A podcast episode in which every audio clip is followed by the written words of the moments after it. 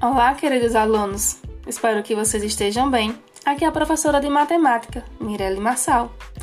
Hoje iremos falar um pouco sobre a geometria. Então, geometria é uma palavra de origem grega que significa geo, terra, e metria, que vem da palavra metron e significa medir. Sendo assim, a geometria é uma ciência que se dedica a estudar as medidas das formas de figuras planas ou espaciais, bem como sobre a posição relativa das figuras no espaço e suas, e suas propriedades. Os matemáticos que realizam os estudos relacionados com a geometria, eles são chamados de geômetras.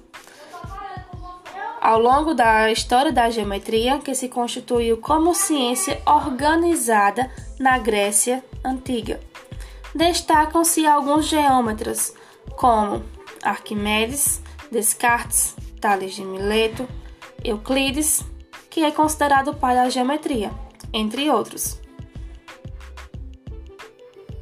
As sub-áreas da geometria. Quais são? Geometria analítica, geometria plana e geometria espacial. Então, esse foi um pouco da geometria. Fonte, mundo e educação. Caso vocês queiram saber mais, fiquem ligados na nossa próxima aula. Tchau!